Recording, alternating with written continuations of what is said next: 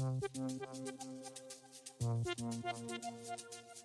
you.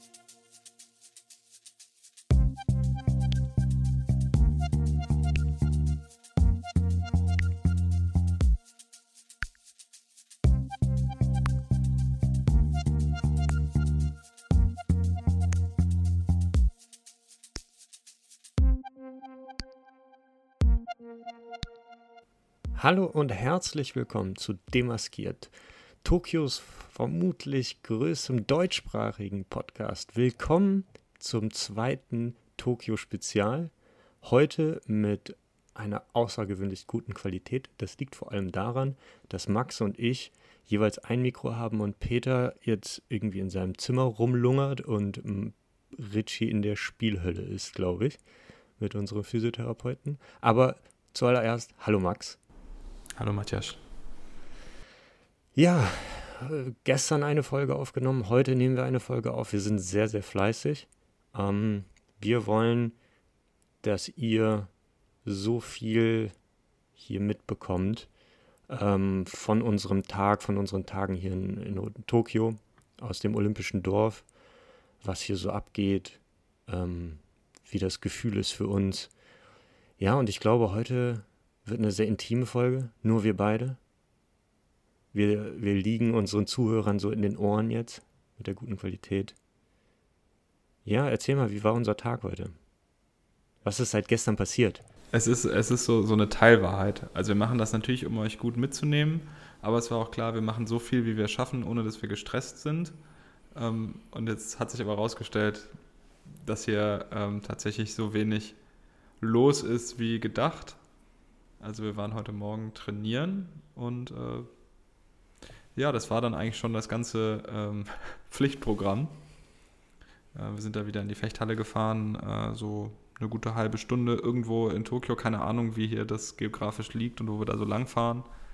Ähm, fahren recht lang, so am Wasser lang, ist eigentlich ganz schön. Und dann ist da diese Messehalle heute ein bisschen voller gewesen mit mehr Gegnern und äh, wir haben vor allem gegen die Iraner gefochten. Ja, also wir können ja, wir können ja erstmal äh, Step by Step gehen. Ähm, es ist voller geworden. Also mit jedem Tag kommen mehr und mehr Athleten und ich fühle mich so ein bisschen, ich fühle mich jetzt ein bisschen komischer als gestern. Ich war gestern sehr euphorisch. Ich habe gestern gesagt, jo, Leute, das ist gar kein Problem. Ähm, aber da war die Auslastung auch noch nicht so hoch. Gut, wir waren jetzt heute zweimal äh, während der Stoßzeit äh, essen, also mittags und abends. Da waren sehr viele Menschen, ähm, haben sich weitestgehend an, an die, an die ähm, Corona-Maßnahmen gehalten. Also mir ist äh, wenig Negatives aufgefallen, also eigentlich gar nichts in der, in der großen Mensa. Aber nichtsdestotrotz ist es voller geworden. Wie, wie empfindest du das? Naja, also hier im Dorf, ich meine, wir gehen ja eigentlich nur in die Mensa, ähm, empfinde ich das als nicht so problematisch. Also äh, man geht sich da was zu essen holen und sitzt dann vor diesen Plastikwänden. Da habe ich jetzt eigentlich nicht so ein, das, das bedrückt mich nicht so sehr, auch dass es jetzt da voller ist. Ich glaube, der, der gefährlichste Ort äh, ist die Trainingshalle. Und da hatte ich es auch so, dass ich gestern gesagt habe, boah, guck mal, hier sind ja immer noch zwei Bahnen frei, bis da überhaupt der nächste Fechter kommt. Ja. Heute haben wir jetzt mit ausländischen Gegnern gefochten. Es waren mehr Leute irgendwie um einen herum. Ne? Es war immer noch nicht voll, also es war immer noch genug Platz, aber ähm, es ist so, dass es so eine Regel gibt, man darf sieben Tage vor seinem Wettkampf erst ins Dorf und sozusagen mit jedem Tag, wir waren am ersten Tag, wo das Dorf aufgemacht hat, da, mit jedem Tag kommen jetzt mehr Leute, deren Wettkampf sieben Tage weg ist und dann fangen irgendwann auch die ersten wieder an zu fahren. Das dauert aber noch ein bisschen. Das heißt, die Auslastung wird jetzt jeden Tag noch weiter steigen und ich glaube vor allem in der Fechthalle gibt es so eng, enge Stellen.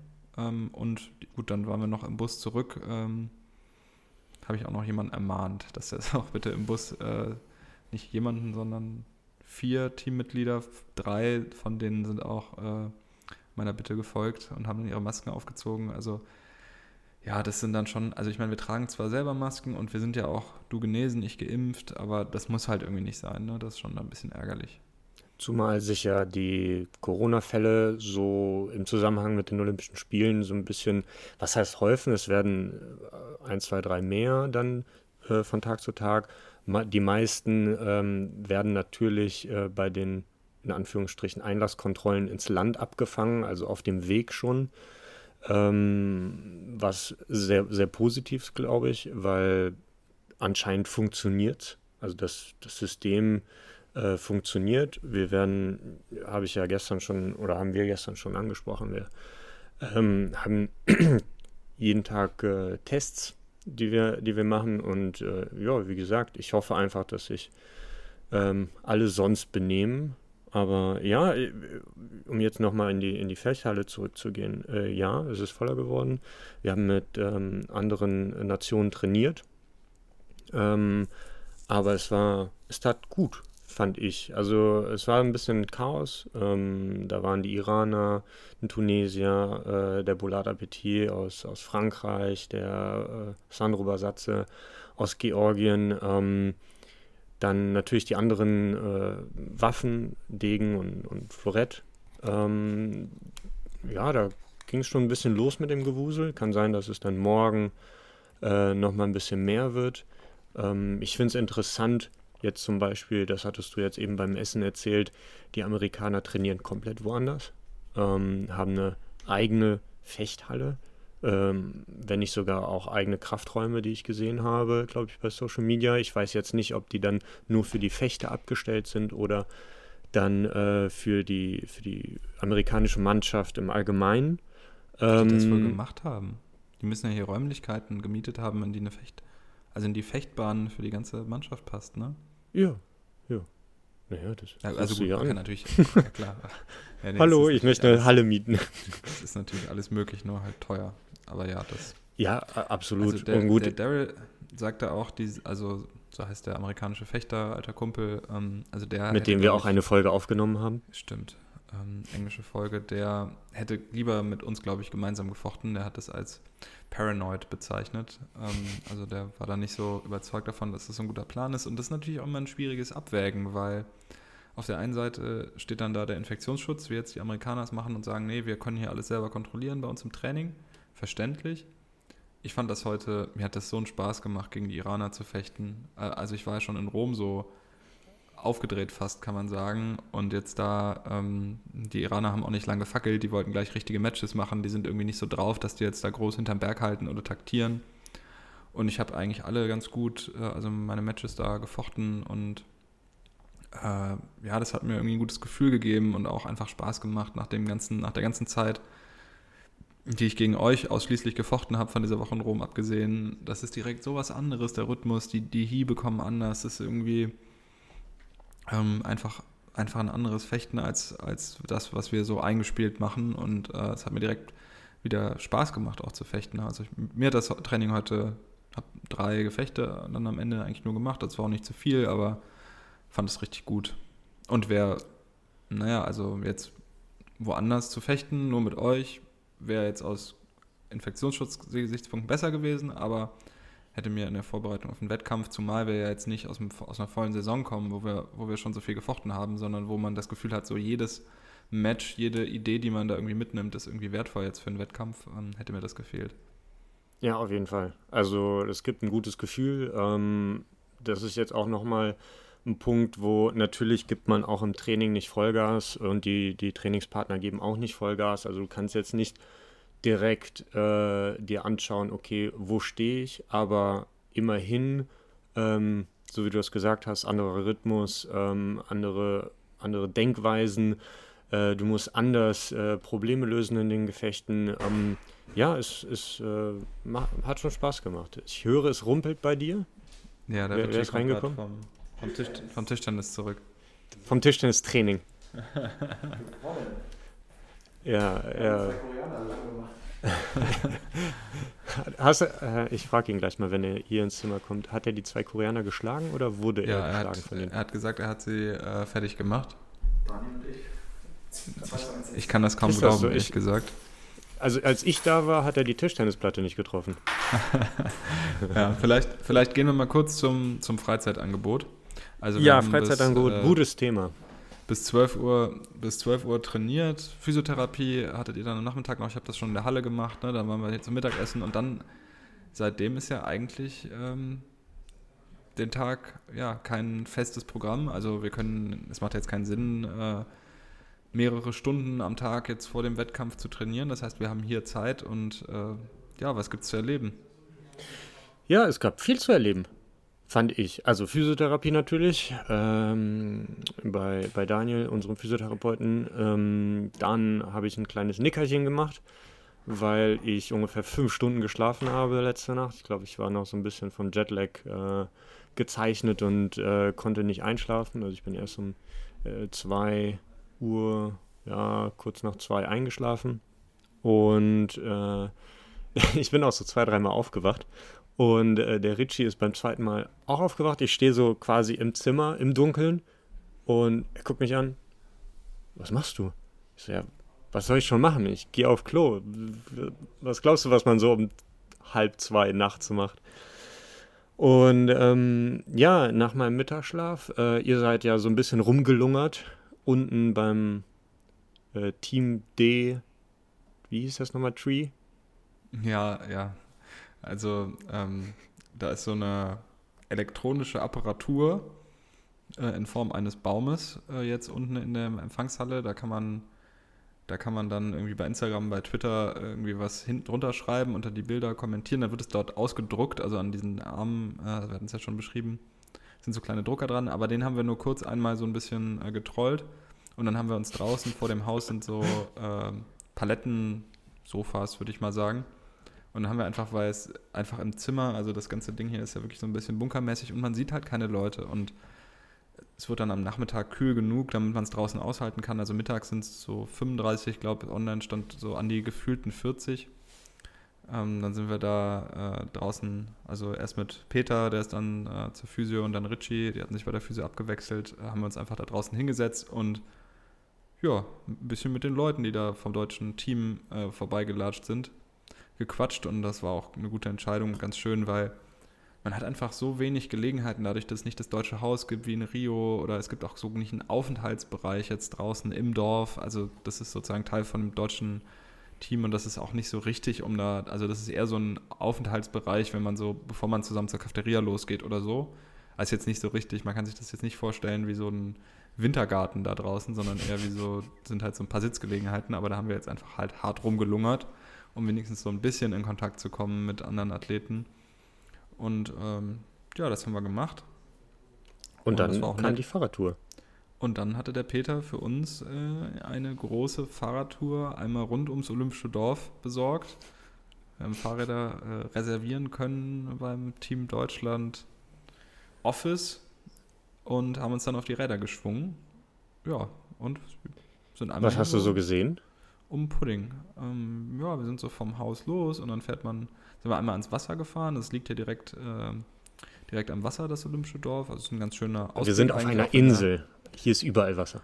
Hier ist, also um uns herum ist überall Wasser und auch an der Straße ist Wasser und da liegen auch so ein paar Schiffe, einige auch mit Waffen.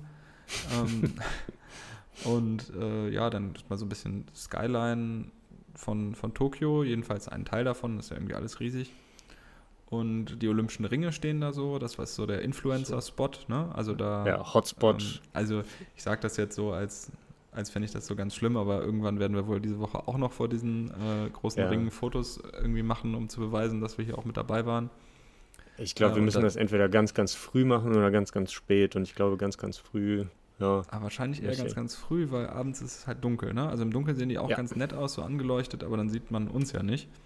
Also da ist so, na jedenfalls die fünf Ringe als Monument.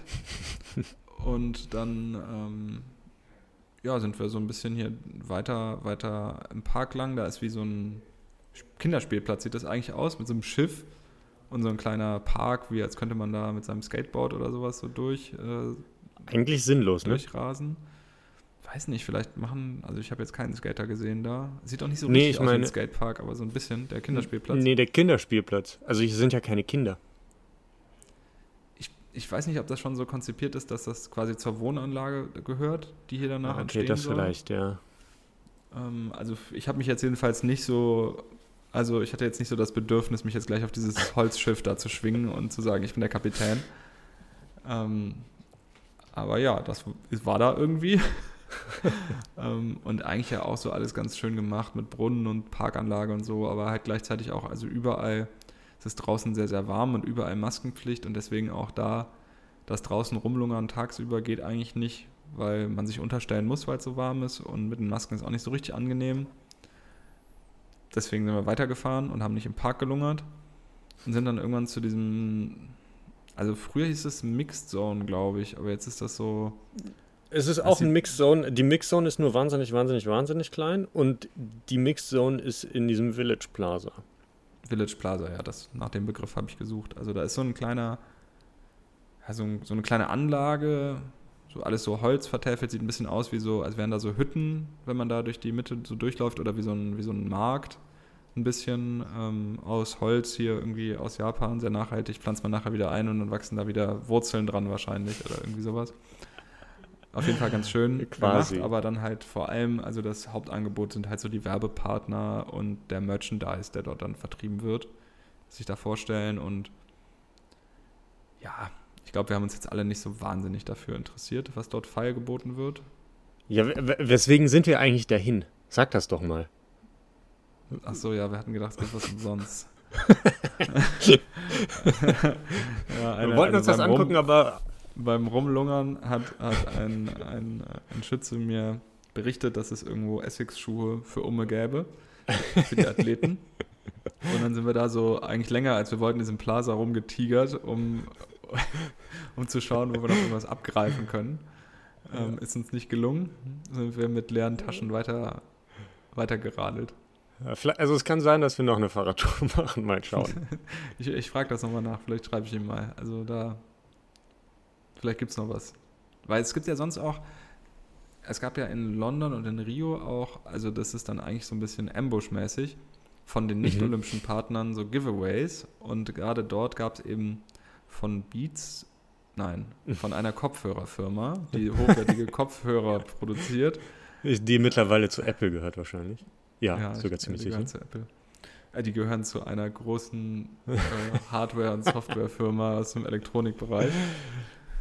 Ähm, und die haben dann einfach gesagt, in, die haben in Landesfarben die Kopfhörer so gebrandet und dann konnte man da hin, die hatten so ein Haus, dann hat man was essen, trinken bekommen und halt eben so das Produkt dieser Kopfhörerfirma gratis, in der Hoffnung, dass, also von denen, dass die Athleten das dann halt irgendwie auf Fotos tragen oder damit irgendwie Foto, selber Fotos machen, obwohl sie es eigentlich nicht dürfen, weil wir ja in der Frozen Period gerade sind und deswegen ja auch diese ganzen Markennamen hier im Podcast in Verbindung mit Olympischen Spielen auf gar keinen Fall nennen.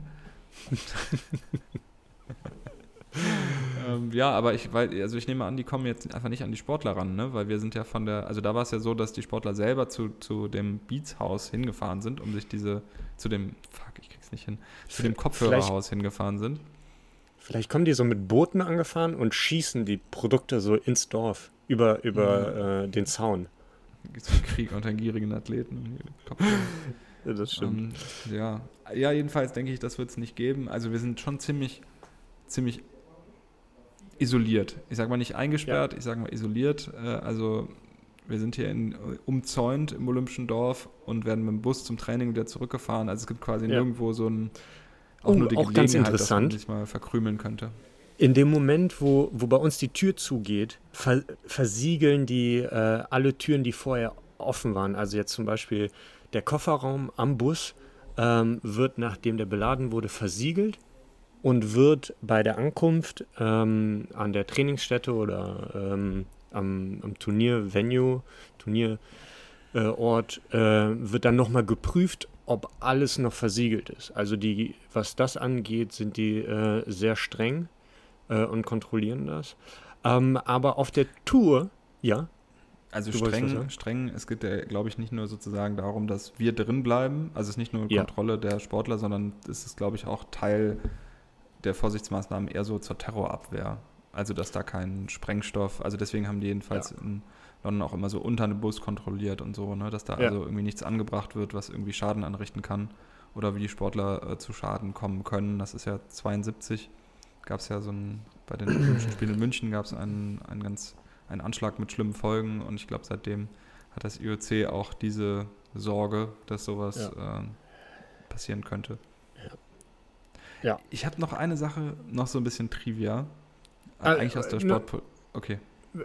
Äh, noch, noch eine Sache. Wir hatten bei der Tour sind wir von diesem Village Plaza dann nochmal in, in, in den Bereich, wo die, wo die ähm, Hochhäuser stehen, also wo die Wohnanlagen stehen.